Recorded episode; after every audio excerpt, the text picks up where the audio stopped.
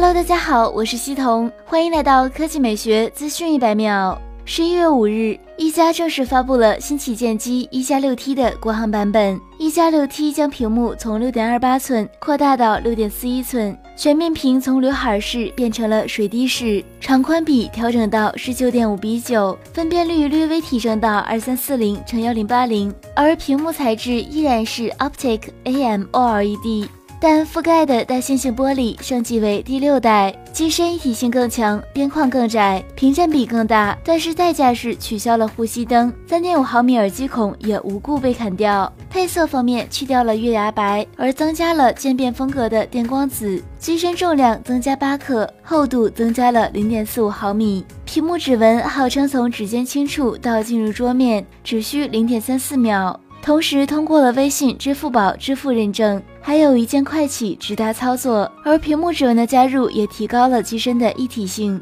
处理器还是骁龙八四五，内存还是六 G 或八 G，去掉了最低的六十四 G。一方面内存存储组合有调整，另一方面加入了 Smart Boost 内存优化技术，游戏模式三点零，并且与腾讯王者荣耀、网易联合游戏实验室深度合作，游戏加载速度提升最快百分之二十。前后摄像头硬件都不变，不过加入了超级城市夜景、AI 场景识别。专业人像光效理论上也能推送给一加六，电池容量从三千三百毫安时增大到三千七百毫安时，号称是续航最好的一加手机，并且继续支持二十瓦闪充，系统内核也来到了安卓九点零。价格方面，起步配置六 G 加一百十八 G 版，售价三千三百九十九元，比之前的六加六十四 G 贵了两百元。八 G 内存仍然搭配一百二十八 G 或二百五十六 G，价格还是三千五百九十九元或三千九百九十九元。